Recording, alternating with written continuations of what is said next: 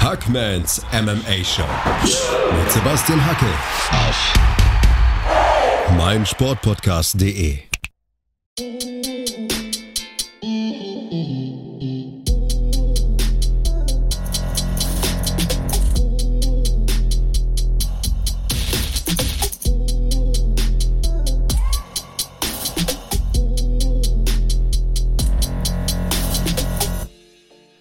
Hallo da draußen und herzlich willkommen zu Hackmans MMA Show auf meinsportpodcast.de. UFC 267, Blachowitz gegen Teixeira ist in den Büchern. Die UFC hat Abu Dhabi gerockt und heute rocken wir noch ein bisschen am Mikrofon. Flo ist wieder mit dabei.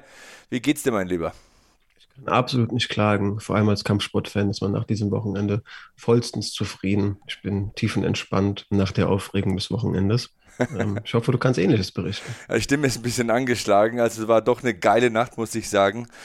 Dieser Main Event, Flo, meine Güte. Also der alte Spruch, ich komme mir fast ein bisschen blöd vor, weil ich das so oft sage, aber ich habe ja auch diesen Beat Yesterday Podcast, wo ich immer sage, Leute, arbeitet an euch, immer einen Schritt nach dem anderen machen, immer einen Schritt mehr machen, sich immer verbessern, nie aufgeben, immer weitermachen. Glover Teixeira ist Beat Yesterday. Sag mir, was du willst. 42 Jahre alt, 20 Jahre im Game, gegrindet, geackert, immer an sich geglaubt. Jetzt ist er Champion. Also MMA schreibt schöne Geschichten. Ja, der hat ja auch so eine Beat Yesterday Podcast-Rede danach noch gebracht. Ähm, ist halt auch einfach so ein absoluter Good Guy. Es, ich, ich wusste, ich werde ein, ein, ein weinendes und ein lachendes Auge haben, weil ich genauso irgendwo Jan gut leiden kann. Und ich konnte im Vorhinein nicht für mich ausmachen, für wen ich route. Aber ich habe dann einfach gefühlt, als Glover gewonnen hat, so sollte es sein. Ja, man, man, muss es ihm gönnen. Man muss es ihm gönnen. So ein guter Kerl. Ich habe auch heute noch dieses Reaction-Video von Chuck Liddell gesehen, seinem Mentor. Ähm, Chuck Liddell hat ihn ja sehr inspiriert, hat lange Jahre mit ihm trainiert, ist voll ausgerastet zu Hause. Das war auch irgendwie schön zu sehen, dass der das so fühlt. Ähm, Glover Teixeira, Mann, Mann, Mann, 42. So eine verrückte Geschichte, konnte sechs Jahre lang nicht in die USA einreisen konnte einfach zu seiner besten Zeit nicht in der UFC kämpfen, war dann schon in den 30ern und äh, hat dann rangeklotzt, hatte am Anfang eine richtige Serie, dann die richtige Niederlage auch gegen John Jones, wo er sich die Schulter kaputt macht und die Bizepssehne reißt, dann so ein Auf und Ab, Höhen und Tiefen, weil er hat nie aufgegeben, hat immer wieder diese Staubsaugermentalität, äh, Staubsaugervertretermentalität bewiesen, immer wieder angeklopft, von Tür zu Tür gegangen, irgendwann kauft dir einer einen ab und äh, so ist es auch hier. Also mich freut es einfach mega, was mich auch gefreut hat tatsächlich, war, dass beide so herzlich miteinander umgegangen sind, so sportlich, dass das nicht irgendwie blöde Floskeln ausgeartet ist und in so ein Rumgeschubse und, und äh, vier Buchstabenworte. Nee, das war Respekt. Das so out of character. Das wäre einfach also gekünstelt gewesen, ganz genau. Hast du das Video gesehen, wie er danach äh, Antonio Noguera in, in, die Arme gefallen ist? Der war Cage-Side. Alter, da da hatte man kurz ein bisschen Pipi in den Augen, muss man ganz ehrlich sagen. Also er ist ja extra angereist, Noguera, ähm, aus Brasilien, um ihm da zur Seite zu stehen. Ähm, ja, das war sehr emotional. Und man kommt einfach nicht umhin zu sagen, Glover Teixeira, das hast du dir verdammt nochmal verdient. Also, sag mir, was du willst. Ja, wie gesagt, Jan ist genauso ein Good Guy. Man hätte, man hätte sich auch für ihn gefreut. Aber wenn man jetzt nochmal so überlegt, was hat der Mann schon irgendwie in der Gewichtsklasse gerissen, dem hat man es ja auch niemals zugetraut. Und der hat einfach, also Dominic Reyes war nach diesem Kampf gegen John Jones für viele Leute, ich habe auch auf jeden Fall meine Tendenzen gehabt, die neue Hoffnung im Light Heavyweight. Ich habe jetzt keine Quoten im Kopf, aber du hast nicht damit gerechnet, dass Blachowicz dem so die Nase zer, zerschlägt und dem einfach keine Chance gibt. Das war schon auch sein Karrierehöhepunkt. Dann ist er der Erste, der Adesanya besiegen darf. Der hatte auch sein Highlight in, in einem, an einem Zeitpunkt, an dem man auch nicht mehr dran geglaubt hätte. Dementsprechend, das war alles richtig so. Das war schon. Ja. ja, es war so eine richtige Feel-Good-Story. Ich habe bei meinem Zug von Glover, ich habe es ja kommentiert ähm, auf der Zone mit Mandy Böhm, hat sehr viel Spaß gemacht, gesagt, dass äh, Glover ja ein Finisher ist. Also 18 Siege durch K.O., das war jetzt der zehnte durch Submission. Er ist einer, der Kämpfe entscheidet und dann entscheidet er diesen Kampf einfach. Was ich nicht verstanden habe, wieso ähm, Blachowitz am Zaun den Kimura Richtung Rücken zieht. Das verstehe ich nicht. Also wenn wir doch eines wissen bei beiden, äh, Blachowitz hat den Reichweitenvorteil. Er ist etwas jünger, er ist vielleicht ein bisschen kräftiger. Ich würde sogar sagen, er ist technisch der bessere Striker. Ist vielleicht gewagt, aber ich sehe da Nuancen, die Richtung Jan Blachowitz da das Pendel ein bisschen schwingen lassen. Ähm, wieso zieht er am Zaun den Kimura und lässt sich auf den eigenen Rücken fallen. Wenn du doch eines nicht haben willst in diesem Matchup gegen Glover Teixeira, dann, dass der irgendwie bei dir oben in der Guard ist oder dich da versucht zu passieren. Also das habe ich nicht verstanden. Ich glaube, es war so ein bisschen ein Griff nach irgendeinem Rettungsring. Also man unterschätzt, denke ich, und das ist mein einziger Erklärungsansatz. Sonst würde ich auch nur sagen, okay, doofes, doofe Entscheidung. Also das war es ohnehin, aber er war halt auch ziemlich rocked. Ja. Kurz vorher. Ja, das hat mich auch gewundert. Das war Punkt 2. Der linke Haken von Glover hat immer wieder getroffen. Also wirklich hart getroffen. Das hätte ich nicht erwartet. Also ich möchte diesen Sieg jetzt nicht irgendwie so ein bisschen runterspielen, aber für mich war das nicht der Jan Blachowitz, der so mega laser fokussiert war gegen Israel Adesanya und da jede Öffnung genutzt hat. Der hat da wirklich Schwächen gezeigt in diesem Kampf. Nee, für mich auch nicht, aber es kann halt auch, also ne, unter diesem, unter diesem Champion Dasein sind auch ganz andere Leute irgendwo faul geworden. Würde ich ihm jetzt nicht vor dem Hintergrund, er hat sich auf seinem Ruhm ausgeruht, irgendwo vorwerfen, aber der Mann hat ein Kind bekommen. Der Mann hat natürlich finanziell irgendwo auch, auch ähm, ja, ich sag jetzt Dinge erlebt, Segen erlebt, äh, die, mit denen er nicht mehr gerechnet hätte. Kann natürlich sein, dass sein Leben auch so ein bisschen entschleunigt wurde und der nicht mehr allzu verbissen im Gym, Gym war, während Glover natürlich wusste, das ist die letzte Chance. Kurzer Faktor, der mich auch, werde ich glaube ich vergessen, eine Frage, die bei mir aufgekommen ist, wo ich gerade von finanziellem Segen bei, von Jan Blachowitsch gesprochen habe, was eine Frage, die mir aufgekommen ist. Das war ja, soweit ich weiß, das erste nummerierte Event, das kein Pay-Per-View in, den USA, in den USA war. Ja. Du konntest dieses Event in den USA mit ESPN Plus ähm, schauen. Und Jan Blachowitsch als einziger Champ auf der Karte hätte Pay-Per-View-Anteile gehabt oder Recht auf Pay-Per-View-Anteile. Ich frage mich, ob Jan Blachowitsch auf dieser Karte finanziell ziemlich über den Tisch gezogen wurde oder ob die UFC dann doch auch gesagt hat, hey, wir wissen, wir tun dir Unrecht, hier hast du XY. Müsste man vielleicht mal recherchieren, ob äh, da der TV-Sender mehr gezahlt hat, um da den Kämpfern auch gerecht zu werden und deren Verträgen natürlich. Ein anderer Punkt, bevor wir es vergessen, Bruce Buffer, zum ersten Mal seit 25 Jahren nicht bei einem nummerierten Pay-Per-View-Event am Mikro, hat sich mit Covid-19 infiziert. Gute Besserung von unserer Stelle. Mhm. 255 nummerierte Events in Serie. Also das ist schon eine stolze Serie von Bruce Buffer. Gratulation. Bruce Buffer ist eine absolute Legende. Ich, also der macht halt die Goosebumps auch bei Events, bei denen du verschlafen vom, vom TV sitzt und nicht mehr so heiß warst. Ähm, ich scherze immer mit meiner Freundin, dass wir uns irgendwann einen Hund kaufen, den Buffer nennen, den wir It's Time zum, zum Gassi gehen motivieren können. Das, das wäre auf jeden Fall. Wie viele äh, unser, Runden gehst du im Park? Five rounds in the heavyweight division. Das, das wäre unsere, unsere Res Respektbekundung. Nein, Bruce Buffer auf jeden Fall. Also ist beim besten Willen kein Hund. Ähm, der Mann hat den Sport auf jeden Fall irgendwo auch geprägt ohne je gekämpft zu haben, ohne und, je einen, einen Jab geschlagen zu haben. Und um zurück zu Glover Teixeira zu kommen, er hat wirklich die Light Heavyweight Division geprägt. Ich meine, 21 Ach. Kämpfe jetzt in der UFC, 13 vorzeitig entschieden. Mehr hat keiner in dieser Division. Kein John Jones oder wie sie alle heißen. Anthony Smith gefinisht, Rashad Evans, Ryan Bader, pff, hat Leute wie Thiago Santos, Ivan Kutelaba, Carl Roberson zur Aufgabe gezwungen. Jetzt auch im Titelkampf Jan Blachowitz. Also dieser Sieg in der Art und Weise, wie er zusammengekommen ist, ist so typisch für Glover Teixeira. Er findet Situationen, um Kämpfe vorzeitig zu beenden, obwohl er oft der Außenseiter ist bei den Wettbewerben anbieten. Das war ja oft so in seiner Karriere. Und ja, es passt halt so gut, ne? 42. Geburtstag, am Donnerstag davor bekommt er noch eine Pulle Bier. Nee, beziehungsweise, ich glaube, er hat sogar, er hat, äh, war es nicht so, dass Teixeira Blachowitz eine Pulle Bier geschenkt hat? Ich weiß es gar nicht. Nee, nee, nee, nee, der hat polnisches Bier von, von Jan geschenkt bekommen. Okay, okay, war so. Ach, stimmt, auf Instagram habe ich es gesehen, ne?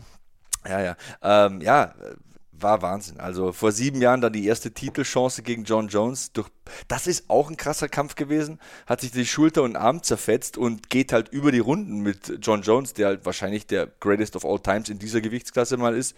Ähm, hat die Zeit ja. nochmal zurückgedreht. Hat beschrieben, nachdem dieser, dieser Armstreckhebel da im Stand passiert ist, konnte ich keinen sauberen Jab mehr schlagen. Der Arm hat sich zerstört angefühlt. Das ist wirklich ein taffer Hund. Und der hat es halt auch einfach geschafft. Also, was ich immer wieder krass finde, wie sehr ihn sein Kinn irgendwo noch, ähm, ihm, wie, wie treu ihm sein Kinn bleibt im Alter. Aber er hat es halt vor allem geschafft, seinen Stil so, so reif anzupassen.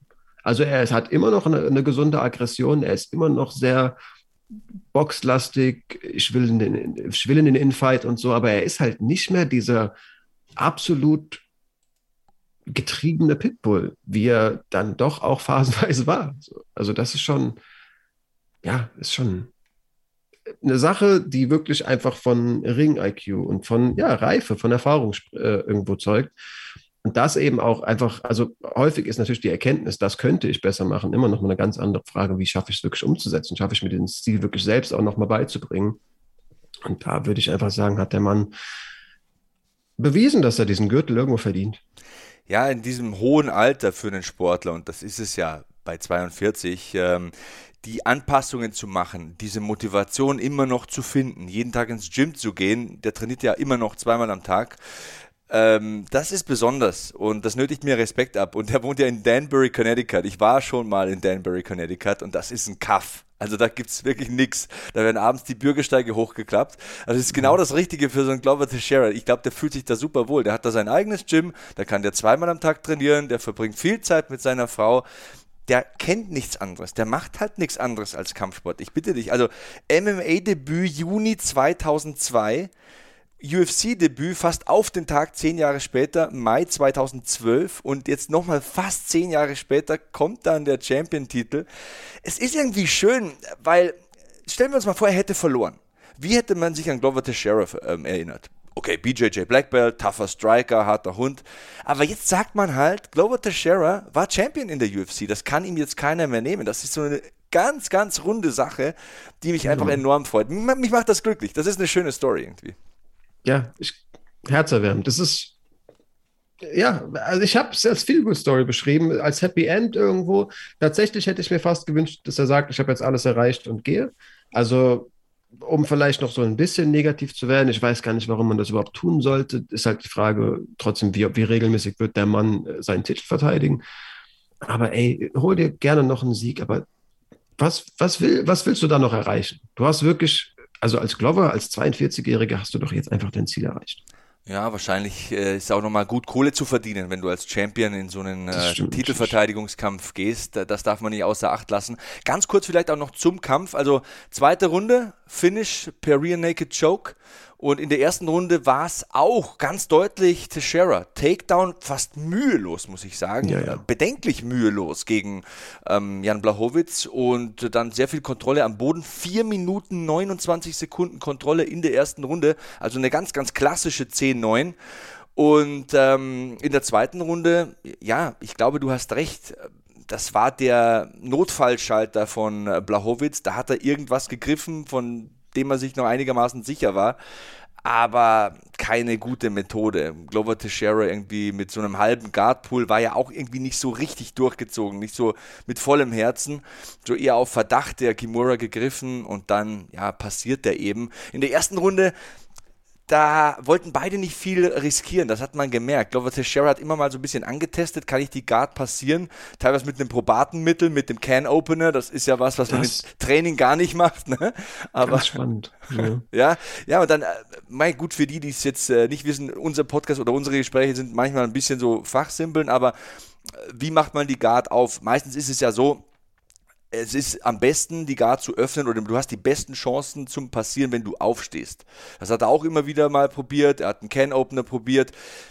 Aber er war sehr vorsichtig. Er wollte da nicht viel riskieren. Er wollte nicht viel anbieten in dieser ersten Runde. Er wusste, die verwalte ich jetzt 10-9, das Ding kann fünf Runden lang gehen, hat das intelligent gelöst für mich und dann in der zweiten Runde, wo sich die Öffnungen geboten haben, wo er gemerkt hat, mit der linken komme ich immer wieder durch und dann am Boden, jetzt kann ich passieren, jetzt bin ich in der Mount, jetzt dreht er mir den Rücken zu, da hat er dann einen Sargnagel eingeschlagen. Also runde Sache, würde ich sagen. Ja, fordert danach tatsächlich direkt Jiri, will ja. im Mai kämpfen, laut eigener Aussage, hat er mal so, so sich schon mal ins Auge gefasst ist natürlich auch eine spannende Sache. Dana White wird danach auf der Pressekonferenz auf der, auf der russischen angesprochen. Ähm, es war gefühlt wurde Englisch gesprochen. Das sollte ein schlechter Scherz sein, weil du gerade so verwirrt schaust. das war die russische Pressekonferenz auf jeden Fall. Ähm, in den Ausschnitten, in denen Englisch gesprochen wurde, hat Dana White dann auch noch gesagt, dass er sich darüber zumindest nochmal Gedanken machen muss. Also darauf festnageln wollte er sich in typischer Dana-Manier nicht. Aber ich schätze, wenn Glover das will, dann, dann sehen wir irgendwo frühen Sommer, Mai, irgendwie so, ähm, den Kampf gegen Jiri. Wird spannend. Wird sehr, sehr spannend. Uh, Prohatzka ist ein Killer. Prohatzka ja. wird kommen wie die Fledermaus aus der Hölle und wird natürlich Glover Teixeira, der nicht mehr, du hast gesagt, das Kinn lässt ihn nicht im Stich, aber es ist nicht mehr das Kinn, das er vor zehn Jahren hatte. Ne? Da sind wir uns, glaube ich, einig. Und Prohatzka ist halt einer, der siebenmal pro Minute mit Wirkungstreffern äh, trifft. Also der hat Wahnsinnsstatistiken. Der deckt zwar nicht, der blockt mit dem Kopf, aber es ist halt so ein Granitschädel, der nach vorne marschiert wie ein Panzer und wie wild schlägt. Und äh, den Sturm musst du erstmal überstehen. Also ich glaube, die Karriere von Prohatzka wird nicht lange dauern, aber so lange wie es dauert, wird es eine gute Party, glaube ich. Und äh, der Titelkampf, der bietet einiges.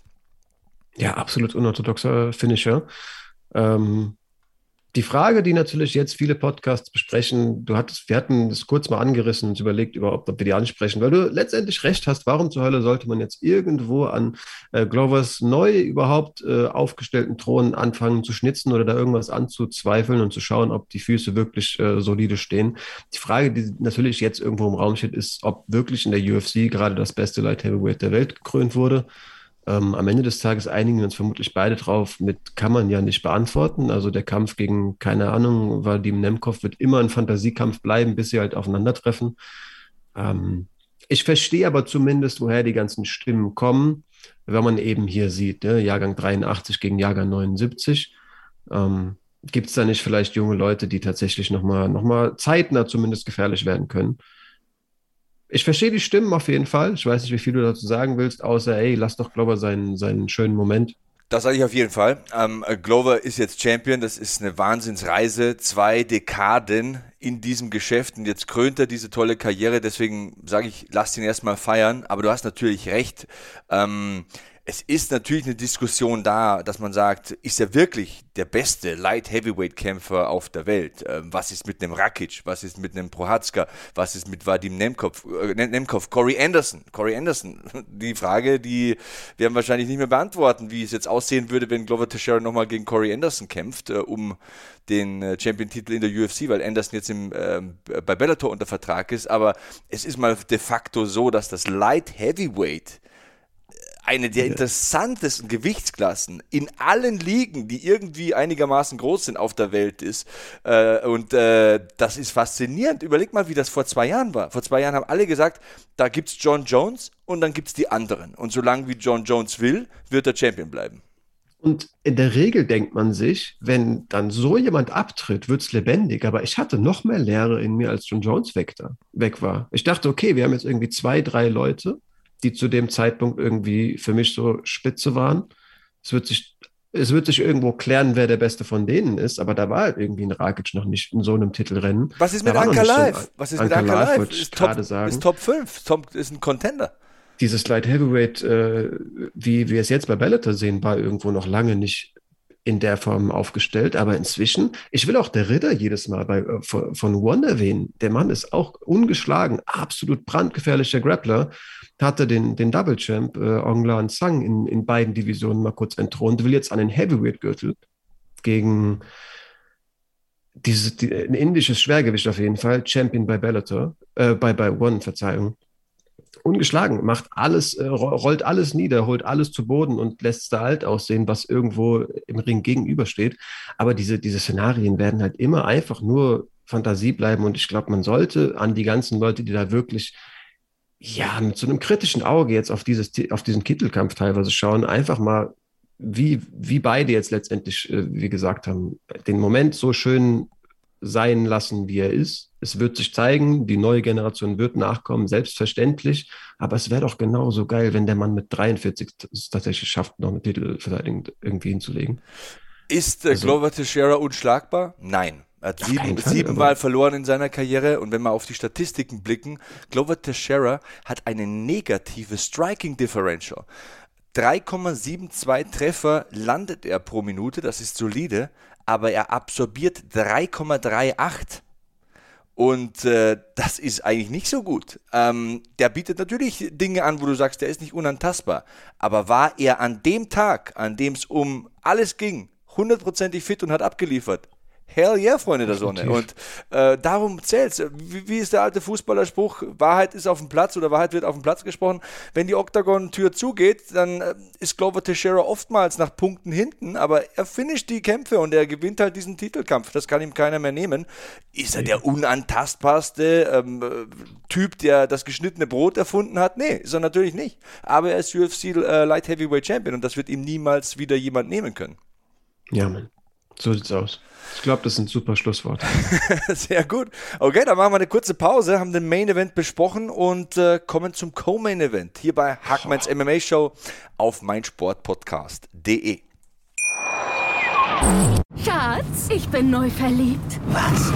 Da drüben. Das ist er. Aber das ist ein Auto. Ja, eben. Mit ihm habe ich alles richtig gemacht. Wunschauto einfach kaufen, verkaufen oder leasen. Bei Autoscout24. Alles richtig gemacht. Wie baut man eine harmonische Beziehung zu seinem Hund auf? Puh, gar nicht so leicht. Und deshalb frage ich nach, wie es anderen Hundeeltern gelingt, beziehungsweise wie die daran arbeiten.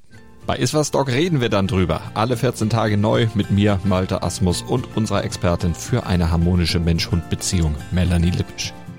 Iswas Dog mit Malte Asmus. Überall, wo es Podcasts gibt. Weiter geht's bei Hackmans MMA Show auf meinsportpodcast.de. Wir sprechen über UFC 267. Blachowitz gegen Teixeira haben wir geklärt. In Abu Dhabi ist aber noch viel mehr passiert. Bei einem nummerierten Event sind meistens fünf Kämpfe auf der Main Card. Dieses Mal waren es sogar sechs. Und der Co-Main Event hat richtig abgeliefert. Für mich der Fight of the Night Flow. 100 Prozent. Also ah, man könnte vielleicht noch ich schiele also auf einen Prelims-Kampf, aber wenn man sich einfach über die, über die sportliche Bedeutung noch, äh, wenn man die noch mit berücksichtigt, äh, zweifelslos. Ich wusste gar nicht, wohin mit mir. Es ist wirklich einer dieser Kämpfe, an denen ich Herzrasen bekommen habe. So banal wie das klingt, das klingt jetzt wie, ja, vermutlich für Leute, die nicht so verankert im Sport sind. Ich habe mit Leuten geschrieben, die kannten ähm, Piotr Jan durch die Szene mit Sterling, wussten nicht ganz, was Handeggen ist. Klar sind die nicht, wenn die so verankert sind, so heiß auf so einen Kampf für die klingt das natürlich lächerlich, aber ich meine das nicht sprichwörtlich. Ich hatte erhöhte Herzfrequenz. Ich wusste gar nicht, was los ist. also, für mich war das ein Feuerwerk. Ja, ähm, ging an die Punktzettel. Ähm, Petrian hat gewonnen, 49, 46 auf allen Zetteln. Das hat mich ein bisschen gewundert, ist aber nachvollziehbar. Ich will, will gar niemanden kritisieren hier. Ich habe es auch im Live-Kommentar hatte ich tatsächlich, ich, da stehe ich auch dazu, habe ich die ersten zwei Runden bei Sandhagen gesehen. Und komplett bei dir. Natürlich reist er dann, vor allem mit der Spinning Backfist und dem Knockdown, reist das dann in der dritten, vierten Runde rum. Aber die fünfte Runde war auch wieder super knapp. Also für mich stand es 2-2 und Petrian schließt bockstark ab und man muss auch sagen, ähm, diese Definition von Effective Striking, die ist ja auch auslegbar. Man muss ihm zugestehen, er war giftiger, er hat härter getroffen und das ist halt auch ein Wilder. Also unfassbarer Boxer. Und wenn er zugeschlagen hat, dann hatte man immer so das Gefühl, das tut mehr weh. Das Definitiv. ist ein härteres Ding, ne? Ja, ja, kann man, also ohne Diskussion. Das auf jeden Fall, aber trotzdem muss man einfach mal sagen, also ich habe es auch gesehen wie du, dass die ersten zwei ins Handhang gingen. Die zweite scheint sogar auch Leute irgendwie ja, da, da scheint, die scheint auch schon strittig zu sein. Aber wenn man einfach nur Runde 1 sieht, Sandhagen kam da raus und sah so unglaublich gut aus. Also ich hatte das Gefühl, ja, Pietrian ist generell jemand, der auch erstmal ein bisschen Analyse machen muss, der nicht in der ersten Runde so stark häufig mal ist. Aber das waren Ausmaße. So beeindruckt habe ich den Mann bisher noch gar nicht gesehen. Also mit was für einem Volume Sandhagen den Pressure gemacht hat. Also viele Leute haben halt gedacht, ähm, TJ Dillashaw hat da irgendwo den Blueprint geschrieben. Voll. Flasher, den großen, langen Guy, gehen in den Infight und der wird rückwärts laufen und dann kommt er nicht mehr so gut klar. Aber mit was für einem Volume Sandhagen Jan in den Rückwärtsgang gedrückt hat. Dieses Handfighting, dieses Freche irgendwo, dieses komplett unbeeindruckte, die, die Bodyshots, auch sehr typisch Corey Sandhagen, die, auch Tritte zum Körper, das war wirklich, das war schon krass. Also statistisch gesehen kann man Runde 1 nur Sandhagen geben. 37 zu 19, was die Significant Strikes betrifft. Das war bockstark, das war ein Wahnsinnsvolumen. Wir wissen ja, der schlägt, glaube ich, durchschnittlich so sechs Mal pro Minute. UFC-Durchschnitt sind zweieinhalb Mal. Also das ist sehr, sehr hoch. Das ist ein exzellenter Wert. Was ich als Kritik aber dennoch sagen muss, entweder muss da was im Bereich Strength and Conditioning passieren oder er muss sich einfach bei manchen Treffern mal dazu entscheiden, die Füße flach auf den Boden zu setzen, um mal durchzuziehen. Denn der trifft zwar oft und der trifft alles. Der geht zum Körper, der geht zu den Beinen, der hat diese Drehattacken, der hat die Flying Knees, der hat schöne Haken, der kann aus beiden Auslagen einen klasse Jab bringen. Aber das sind immer nur so 30, 40, 50 Prozent Treffer. Das sind nie Treffer, die dich rocken und die so einen Granitschädel wie den Petrian mal für einen Moment stoppen. Der ist immer weiter marschiert. Man hatte nie in den in den ganzen fünf Runden hatte man nie den Eindruck, au, das hat ihm wehgetan, jetzt hat er einen Moment lang überlegt. Das hatte man nie. Auf der anderen Seite war es ein paar Mal so, dass die Treffer von Jan an Sandhagen Sandhagen mal kurz beeindruckt haben. Trotzdem muss man sagen, er hat es runtergeschluckt, er musste aber aktiv das verarbeiten und sagen, okay, ich mache trotzdem weiter. Bei Petrian, das ist ein Panzer. Also es ist ein Wilder. Das ist total verrückter, der Typ. Geisteskrank. Wie, also im positiven Sinne. Wie der Typ nach vorne rollt, das ist unglaublich. Auf jeden Fall. Also zu diesem Strange in Conditioning musst du natürlich sagen, Sandhagen ist laut Topology zumindest 1,80 groß. Ja. Im Bantamgewicht ist halt wirklich riesig. Also 5, der Typ ist halt auch einfach so ein, so ein richtiger Lulatsch. Das ist halt dann auch schwer. Da, der hebt zwei Gewichte und ist eine Gewichtsklasse schwerer. So. Also das muss man auch einfach mal sagen. Die Sache ist mit Sandhagen ist ja schon trotzdem nicht gar kein Finisher, aber wenn er finisht, dann halt häufig durch entweder High Kicks oder vor allem seine super getimten Flying Knees. Ja, haben wir gegen Frankie haben, Edgar und Marlon Moraes gesehen, ne? Auf jeden Fall. Ähm, die hatte halt in dem Kampf verhältnismäßig selten gebracht. Runde 5 war das irgendwo nochmal so seine, waren das immer seine, seine letzten Versuche. Und ich glaube, das lag halt einfach an äh, Petirians sehr, sehr guter, enger Tie-Guard. Der kennt halt Flying Knees, der ist halt darauf gedrillt, mit denen jederzeit zu rechnen. Und letztendlich war es, glaube ich, wirklich das Deckungsverhalten von Jan, das die finnischen Qualitäten von Sandhagen geraubt hat. Der ist Wahnsinn. Also der ist erstens mal physisch so kompakt. Der ist so kompakt. Also und dann ein außergewöhnlich guter Striker. Ich meine, der Boxzeiter 13 ist. Also der hat Turniere geboxt, seit er halt ein Jugendlicher ist. Und das kannst du einem Typen, der 28 ist und mit 13 angefangen hat, der, der, der boxt ja sein halbes Leben, mehr als sein halbes Leben. Das kannst du ihm halt einfach nicht mehr wegnehmen. Das sind so viele Automatismen, das sind so viele Dinge, die da einfach von selbst passieren, wo der gar nicht nachdenken muss. Und die Instinkte, auch dass er genau weiß, wann er das Tempo hochschrauben muss das ist hervorragend. Und man hat einfach gesehen, so, ich muss tatsächlich, ich sage das nochmal und da, da, schäme ich mich auch nicht dafür, die zweite Runde gebe ich Sandhagen, auch wenn ich hier nochmal auf die Statistik schaue. Ähm, Significant Strikes 45 zu 38. Ja, das mhm. ist knapp. Aber das ist für Sandhagen in meinen Augen. Dann in der dritten Runde kam der Knockdown und in der vierten Runde haben wir 36 zu 25 für Jan. Das heißt, drei und vier sind sicher bei Jan. Und in der fünften Runde hat er halt einfach ein bisschen giftiger ausgesehen, finde ich. Ähm, trotzdem, beide. Also, ich, ich tue mich schwer hier. Ich habe gesagt, ja, vielleicht ein bisschen Strength and Conditioning kann ich natürlich nicht restlos beurteilen. Vielleicht ein bisschen ja, Füße auf den Boden und mal durchziehen und mal einen richtig äh, ähm, reinzimmern. Aber ist halt weniger beweglich, ne? Ganz genau. Und dann nimmst du ihm halt auch seine Stärken. Du hast äh, vorher gesprochen von Dominic Cruz. Das hat fast ein bisschen an ihn erinnert, ne? Immer linke Schulter nach vorne, rechte Schulter nach vorne, immer zirkeln, immer unterwegs, viel schlagen. Ähm, das war schon so ein bisschen die Blaupause von Dominic Cruz. Und was ich damit sagen will, das sind. Doch, halt, sorry, das schönes Wort. Hat ja, er schon wirklich gesagt, das ist eines meiner Vorbilder. Auf jeden Fall, auf jeden Fall. Und ähm, es das sind natürlich jetzt hier ganz kleine Dinge, über die wir da sprechen, ob man jetzt ein bisschen mehr Krafttraining macht oder stärker schlägt oder weniger schlägt. Aber im Endeffekt muss man sagen, war das ein geiler Kampf. Also ich lese ja gerade bei Wikipedia, ist nicht nur für mich der Fight of the Night, die haben wirklich die 50.000 Flocken auch bekommen für den Fight of the Night. Und das war MMA auf aller, aller, allerhöchstem Niveau. Also da war ja alles dabei. Da war Defensivarbeit dabei, Beinarbeit, die Might-Bewegungen, Beide können mit links und rechts jabben, beide können kicken, beide haben Takedowns versucht, beide haben Takedowns abgewehrt. Habe ich bei Santec nicht so nicht so gefühlt, sag ich mal. Ich glaube, bei Santec waren diese Single-Leg-Ansätze immer dazu da, um eine Reaktion zu provozieren und um eine zusätzliche Komponente zu schaffen, auf die sich Jan konzentrieren muss. Ich, glaub, ich hatte halt gar nicht das Gefühl, dass, ihn, dass es ihn beschäftigt hat. Also, okay, hat er versucht, war ungefährlich, ich konzentriere mich wieder auf Schläge zum Kopf. Das ist der Punkt der Typ, ich glaube bei Jan, was da abläuft, ist, das ist ein Computer.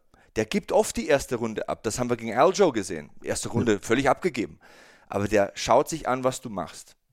Der, der, der sieht Tendenzen, die sich wiederholen, der sieht Bewegungsmuster, die sich wiederholen. Und je länger das Ding dauert und du denkst, wow, hey, ich habe hier richtig Volumen und ich, mein Tempo ist hoch und so, das, das schlägt irgendwann gegen dich um, weil du kannst das Tempo nicht mehr höher setzen. Aber der weiß jetzt, was du machst in Runde 3. Jetzt sind wir gerade mal in der Hälfte und jetzt schaltet der in den zweiten Gang und dann wird es richtig ungemütlich. So kämpft er nämlich. Viele denken, Peter Jan, bester Kämpfer in der Gewichtsklasse, weiß nicht, Runde 1 hat er mir nicht gefallen.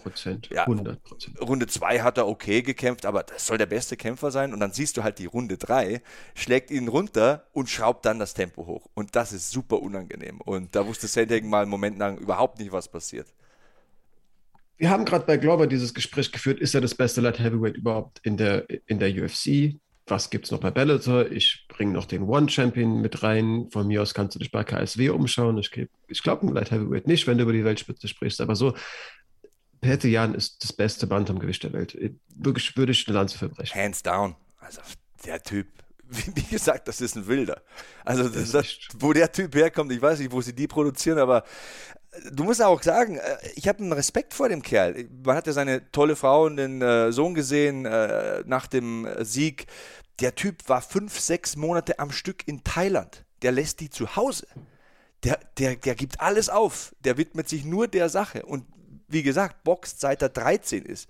Und dann lieferst du halt auch solche Resultate ab. Ich meine, was der jetzt zerstört hat hier in der UFC, der hat ja den Mount Rushmore da abgerissen äh, mit Uriah Favor, John Dodson, äh, ähm, Jose Aldo, jetzt äh, Corey Sandhagen, wo soll das hinführen? Ich meine, der ist im besten Alter. Der Mann ist 28. Der hat nicht irgendwie 34 oder 35 und hat noch zwei Kämpfe vor sich der Typ kann noch verdammt lange gehen. Und der wird die Straße der Opfer noch pflastern mit ein paar Köpfen in der Gewichtsklasse, da bin ich mir sicher.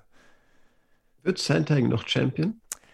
Mir tut er so, so leid. Ich sag's dir ganz ehrlich, äh, mir tut er so leid, weil das ist ja auch so ein passionierter Typ. Aber er hat jetzt zwei Titelkämpfe verloren. Und du kannst nicht davon ausgehen, dass er in den nächsten ein, zwei Jahren wieder einen bekommen wird. Das wird jetzt so eine Comeback-Story. Jetzt, glaube ich, wird sein Charakter gefragt sein. Er muss jetzt wieder ranklotzen. Er wird jetzt Minimum zwei, drei Siege in Folge benötigen, glaube ich, bis er da wieder steht, wo er stand. Und es ist auch kein Hate. Den Titelkampf musst du annehmen. Wenn sie dir den anbieten, musst du den annehmen. Ähm, da gibt es auch gar, gar keine zwei Meinungen. Das ist ein Fighter, der glaubt an sich und es war auch richtig, das zu tun. Aber jetzt kommt Arbeit auf ihn zu und auch charakterlich, glaube ich, kommt Arbeit auf ihn zu. Ich spreche ihm auf jeden Fall die Möglichkeit nicht ab. Ich bin schon sehr überzeugt von Corey Sandhagen, auch wenn er den Kampf abgegeben hat. Ja, Talent hat er und auch die Hingabe. Ich meine, wenn du schau dir schau auf den Instagram-Kanal von Corey Sandhagen. Ja, der hat einen Hund, ja, der geht ab und zu im Wald spazieren, aber da ist sonst nichts. Der, der, ist ein Kämpfer durch und durch. Und der wird auch immer besser. Der grindet mit den das Ringern bei sich im Camp. Der ist jetzt Braungurt im BJJ. Der schraubt an so vielen Stellschrauben. Dass der gut Kickboxen kann, das wissen wir ja sowieso. Dass der ein super Auge hat, ein super Distanzgefühl, keine Frage. Aber der wird halt immer kompletter. Und Corey Setting ist auch 29. Also ich, ich sag so zwischen 29 und 32, da hast du die beste Zeit, kann ich selber sagen. Ich bin ein alter Furz mit 41. Ähm, aber, aber der wird, noch, wird auch noch besser. Und Weißt du, was ich für ein Gefühl habe? Wir werden irgendwann diesen Podcast hören und sagen, dass ich gesagt habe, Corey Sandhagen und Petrian treffen sich nochmal. Ich glaube es auch. In diesem ich habe ein bisschen Angst, dass Corey Sandhagen einfach immer das zweitbeste Bantamgewicht der Welt bleibt. Denn ich, ich glaube, das ist er und, oder das wird er werden. Denn ich, der hat, also wie du es gerade gesagt hast, der, der wechselt wirklich problemlos mitten im Flow, mitten in Kombination die Auslage. Das ist halt, das kann nur Jan sonst noch. Und man hat gesehen, wie überfordert Jan in der ersten Runde auch damit war, mit den Dingen, die er quasi seinen Gegnern antut. Ja, so versiert wie der ist. Und, aber das ist halt, das ist halt wirklich ein ganz anderes Level. Ich bin ja auch wirklich großer Fan von Adesanya. Ähm, so cocky, den viele Leute finden und hören, schauen mir auch inzwischen viel seinen, seinen, äh, seinen YouTube-Kanal an.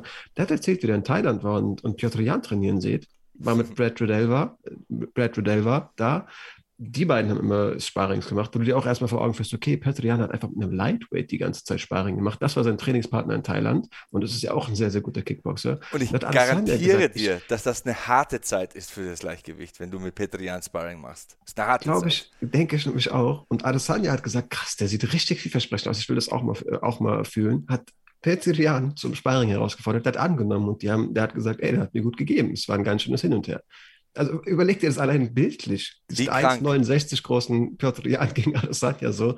Und ich weiß genau, der hat da sturch gegenübergestanden und sich mit dem gehauen. So, das ist schon. Adesanya ist halt mal 1,90.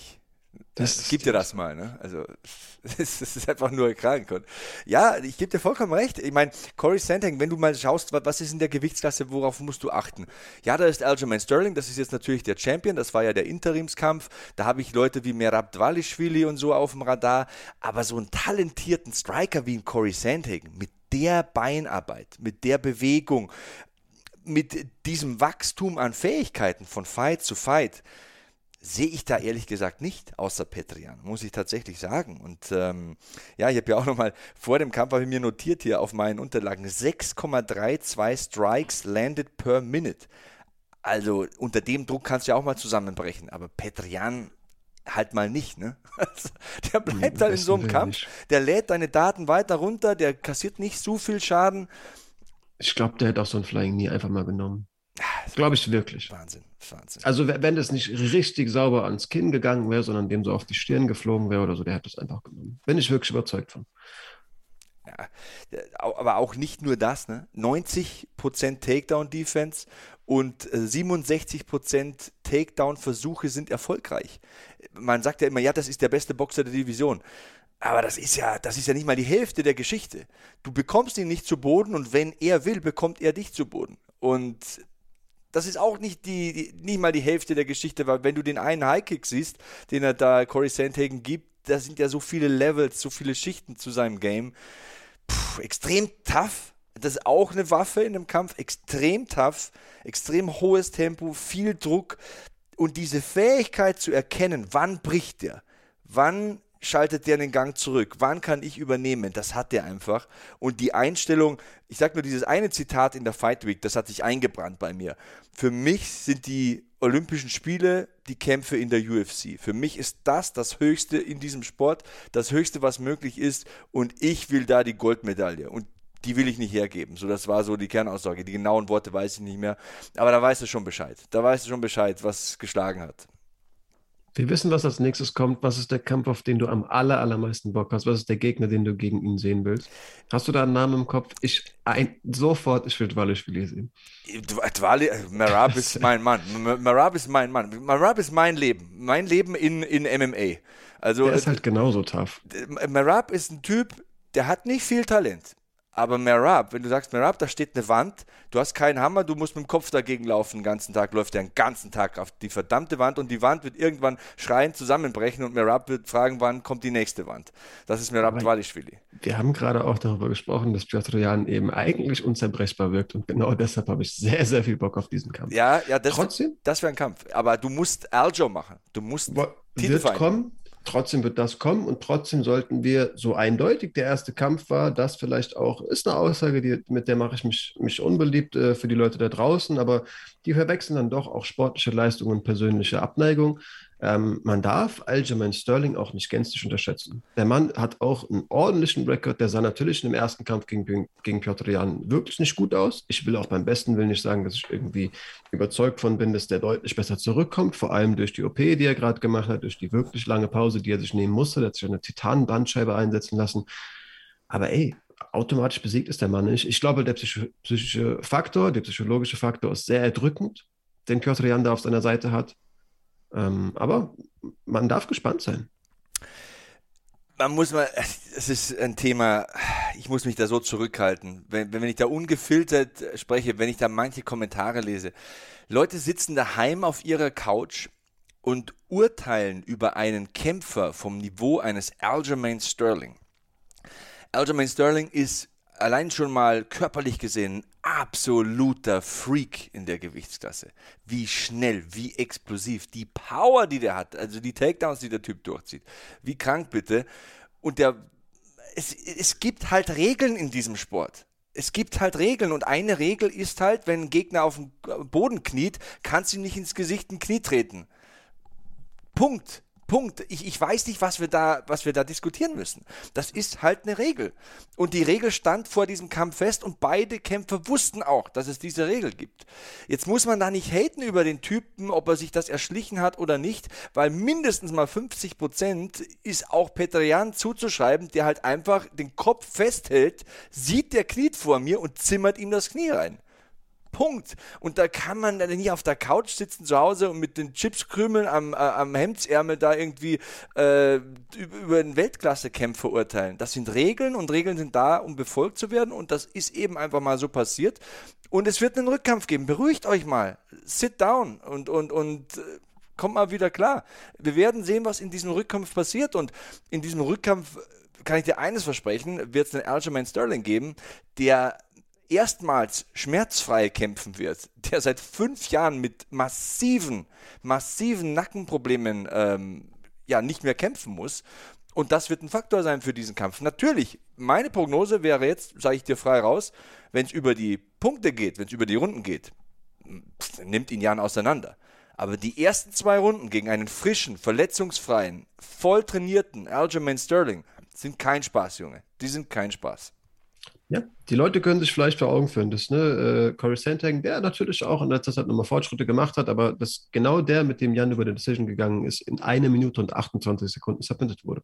Also das ist schon auch einfach mal, natürlich MMA-Matte, aber das sind schon so Faktoren. Also Jimmy Rivera, Petro Munoz besiegt, das sind richtig, richtig taffe Jungs. Und in diesem Titelkampf gegen Jan ist er nicht zufällig gekommen. Ähm, man darf sich natürlich ähm, ein eigenes Bild, eine persönliche Meinung dazu machen, wie der Mann dann irgendwo mit der Öffentlichkeit umgegangen ist. Aber ja, dass da vieles unglücklich gelaufen ist, da müssen wir nicht drüber sprechen. Wir müssen auch nicht so tun, als äh, hätte er den Kampf gewonnen, wenn der über die Punkte gegangen wäre. Jan hatte das klar im Sack, das Ding. Aber nochmal, das unterscheidet eben diesen Kampf von einer Straßenschlägerei und das ist auch irgendwo unsere Pflicht, das zu akzeptieren. Es gibt Regeln und ähm, ja, wir müssen unbedingt im Rahmen dieses Podcasts noch äh, über einen gewissen Ringrichter sprechen, äh, der bei den Prelims unterwegs war. Da sieht man ja auch mal, wie wichtig die Einhaltung dieser Regeln ist. Das will ich nur damit sagen. Und äh, ja, die Wahrheit wird im Oktagon gesprochen und wir bekommen diesen Kampf. Also davonlaufen wird Aljamain Sterling nicht kommen. Irgendwann muss er sich stellen ähm, können und irgendwann muss er sich stellen und äh, ich bin gespannt auf diesen Kampf. Ähm, das wird, das sind stilistisch gesehen zwei sehr unterschiedliche Kämpfer. Und ähm, sie haben sehr, sehr unterschiedliche Stärken und Schwächen. Das wird ein Weltklasse-Kampf. Wenngleich auch nicht so ein Striking-Duell, wie es hier bei ähm, Sandhagen und Jan war, über fünf Runden. Und die hätten ja zehn gehen können von der Kondition her, glaube ich. Ja, aber Clash of Styles machen manche Kämpfe ja auch interessant. Es ist eine unglaublich interessante Gewichtsklasse. Wir hatten einen geilen Kampf und letztendlich sprechen wir jetzt schon über den nächsten. Wir können uns auf einige, einige mehr freuen. Ähm, ich bin komplett drin. Ich bin froh, dass diese Division in der Form besteht, wie sie es tut. Und ähm, ja, Sportgeschichte wird weitergeschrieben. Bantamgewicht, ich bin dabei. ja, ihr seid äh, bei Hackmans MMA Show dabei. Wenn euch äh, dieser Podcast gefällt, gerne fünf Sterne bei Apple Podcasts geben, den äh, Podcast ähm, abonnieren, egal wo ihr ihn hört, egal ob es bei Amazon ist oder Spotify oder Apple Podcasts. Ähm, ja, so ein Abo hilft immer auch in den Rankings. Und ähm, für heute war es das. Wir haben die Main Events besprochen. Morgen geht es weiter mit dem Rest der Card von UFC 267. Und ja, wenn ihr Fragen habt, ihr könnt uns jederzeit anschreiben. Ich bin at Sebastian Hackel ähm, auf Social Media, bei Twitter und Instagram vorwiegend unterwegs. Flo, wo können dich die Leute finden? Ähm, ich habe mich bei Twitter inzwischen dadurch, dass ähm, alte Projekte des Achteck-Podcasts erstmal auf Eis gelegt wurden, Flo-MMA genannt. Ähm, allzu kreativ war es nicht. Ich würde nicht in Stein meißeln, dass ich so heiße und dass der Name bestehen bleibt, aber vorerst. ich finde es gut. unbedingt in Kontakt treten wollt. Dann. Ja, Flow MMA muss ich gleich mal followen und followen und dann äh, ja, hören wir uns morgen wieder, wenn es äh, um den Rest von UFC 267 geht. Bleibt sicher, bleibt sauber, bleibt safe. So long, Hackman out. Dir hat dieser Podcast gefallen? Dann klicke jetzt auf Abonnieren und empfehle ihn weiter. Bleib immer auf dem Laufenden und folge uns bei Twitter, Instagram und Facebook. Mehr Podcasts aus der weiten Welt des Sports findest du auf meinsportpodcast.de. Schatz, ich bin neu verliebt. Was? Da drüben. Das ist er. Aber das ist ein Auto. Ja, eben. Mit ihm habe ich alles richtig gemacht. Wunschauto einfach kaufen, verkaufen oder leasen. Bei Autoscout24. Alles richtig gemacht.